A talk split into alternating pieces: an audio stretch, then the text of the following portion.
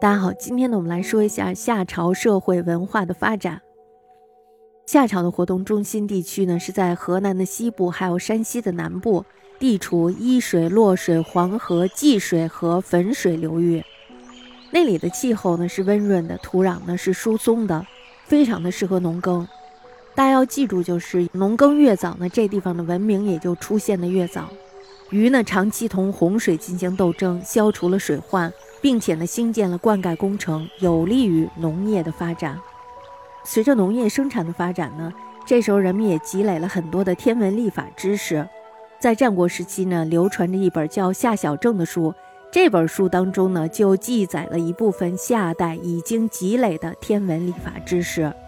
夏代的畜牧业呢，也占有非常重要的地位，他们有很多一部分奴隶呢，都在从事这个畜牧业，并且呢，还设有专门管理畜牧业的官吏，叫做牧正。我们大家都知道，到春秋时期呢，有一个职业叫做成田，成田呢就和这个牧正是一样的，他也是管理畜牧业的。我们伟大的思想家孔子，他就做过成田。夏代的手工业呢，也是规模广大的，而且呢，在技术上也有了很大的提高，并且呢，还出现了青铜、野铸等新的生产部门。这时候，夏代已经进入了青铜时期。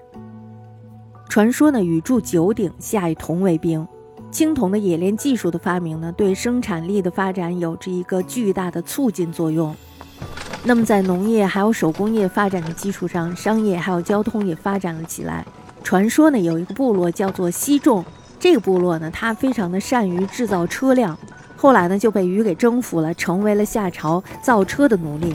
造车技术的出现呢，可以说是人类社会的一大发明。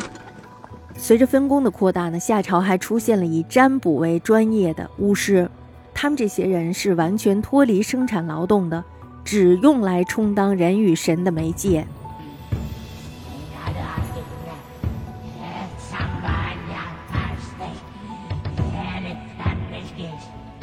那么夏代呢是有宗教生活的，虽然呢夏朝尚无文字，但是呢根据考古发现还有传说，我们知道夏代是有宗教活动的。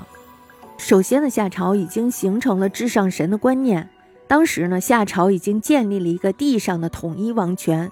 那么在天上呢，也要塑造一个至上神来保护自己的特殊利益。如果他要发起战争或者干些什么不对的事情，这时候他又说这是天命。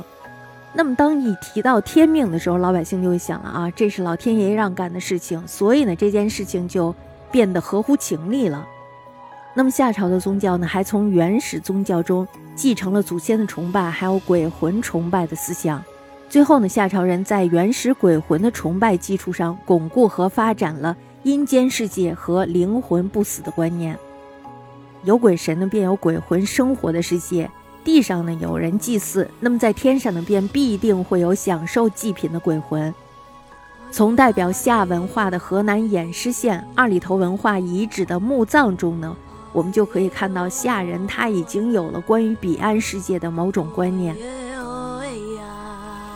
在豫西晋南等地区呢，发现了和二里头遗址的文化面貌完全相同的遗址，就有几十处。那么这些相同类型的文化遗址当中呢，偃师二里头遗址最为典型。它的面积非常的大，而且呢堆积非常的厚，文化遗址呢也非常的丰富，地层叠压的关系呢也非常的清楚。因此呢，人们便把这一类型的文化遗存统称为二里头文化。经过考古学家的这种研究，还有证实，二里头文化呢，就是我们所要寻找的夏文化。那么大家要知道，夏文化呢，它是源自于原始时期的仰韶文化。